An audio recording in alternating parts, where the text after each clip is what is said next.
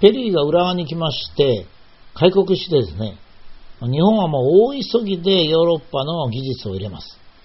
えー、大急ぎでヨーロッパの技術をなぜ入れなきゃいけなかったか。これはですね、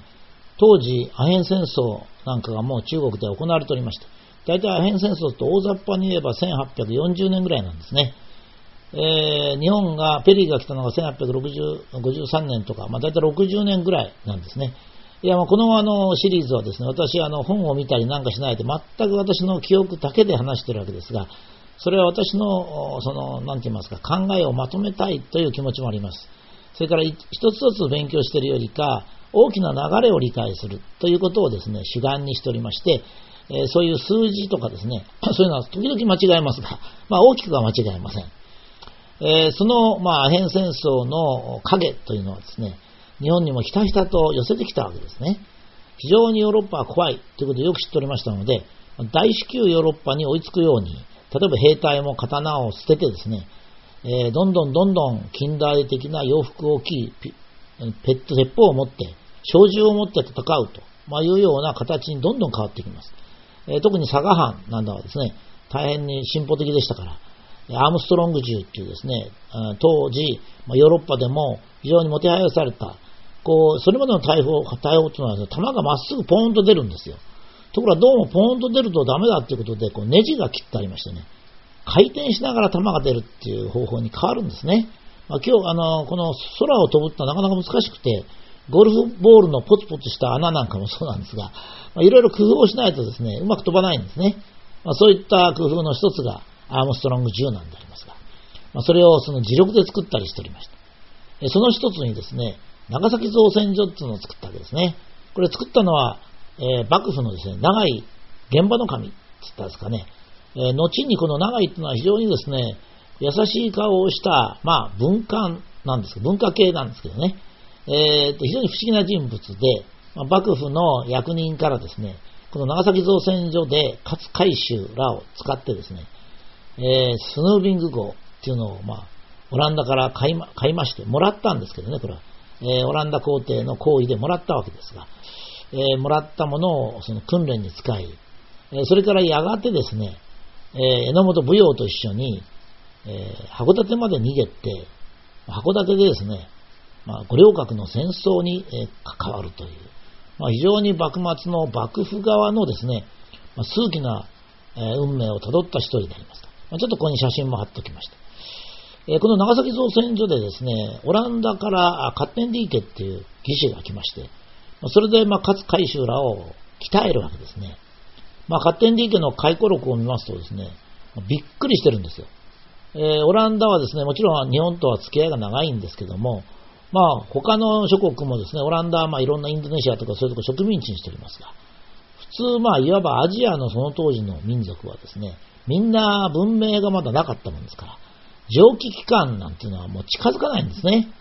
もうこれはもう恐ろしいもんであるということで、遠巻きにしてるっていうのが普通だったんですが、日本人はどういうことだったんですかね。解体新書で、えー、人間の解剖っていうのは平気でやったわけですね。それから自分たちで蒸気機関をこう試作したりしました。アームストロング銃もそうですね。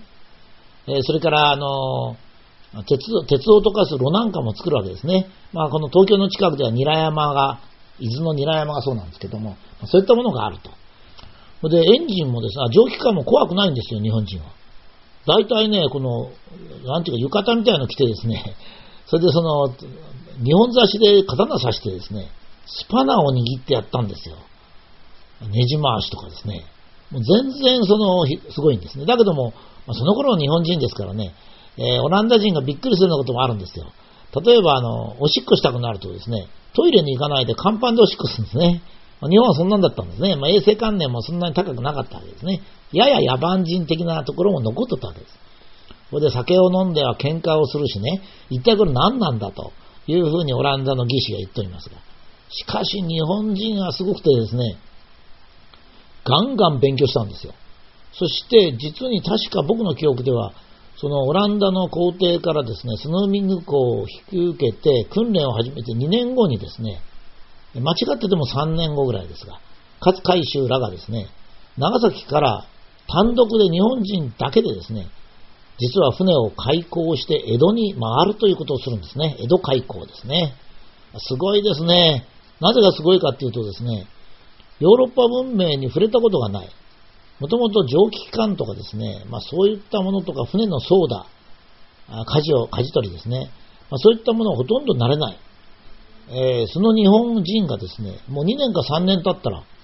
もうこれ自分たちでやっちゃったんですよ。それでオランダの技師はそれをただ見てるだけと。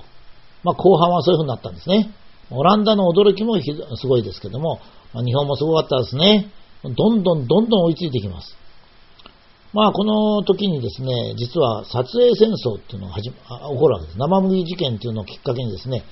まあ、日本の乱暴者がそのイギリス人を切ったもんですから、イギリスがこれの報復しなきゃいけないっていうんでですね、えー、鹿児島に攻め入ります。大英帝国ですからね。七つの海を支配した大英帝国が、あ幕あの薩摩を攻めようって言って、鹿児島湾に入ってきます。まあ、ちょうど折しももうものすごい台風みたいな、まあ、大雨。まあ、この時もやっぱりまあ、神風ってなもんですけどね。えー、陸上にある薩摩藩の砲台がよく見えないんですよ。射程距離はですね、